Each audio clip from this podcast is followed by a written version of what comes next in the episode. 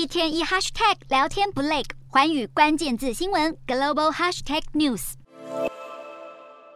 乌克兰军队闪电式反攻行动连连告捷，乌国总统泽伦斯基二日宣布，已经完全清除东部后勤补给重镇利曼的俄罗斯部队，堪称是基辅数周以来最大的斩获。对此，美国国防部长奥斯汀也补充，俄方失守这一个重要补给线后，陷入进退两难的境地，遭乌军重重包围的俄军全面撤军利曼，邻近的卢甘斯克州也节节败退。面对战场上的大挫败，普丁可能也会改变作战策略。而令外界最担忧的是，普丁盟友车臣领袖卡迪罗所建议的。动用核武挽回战局。美国新闻周刊引述美军消息人士报道，随着核武威胁提升，拜登政府也可能计划调动潜舰和 B 五十二轰炸机，随时准备反击，采取先发制人的行动。不过，拜登更倾向于使用非核武的传统武器应对，包括发动网络攻击，甚至是直接深入克里姆林宫狙杀普丁。知情人士表示，美军已经对各种情况进行兵推，一旦普丁跨越红线，准备动用核武，美军势必第一时间贺阻，强力回应。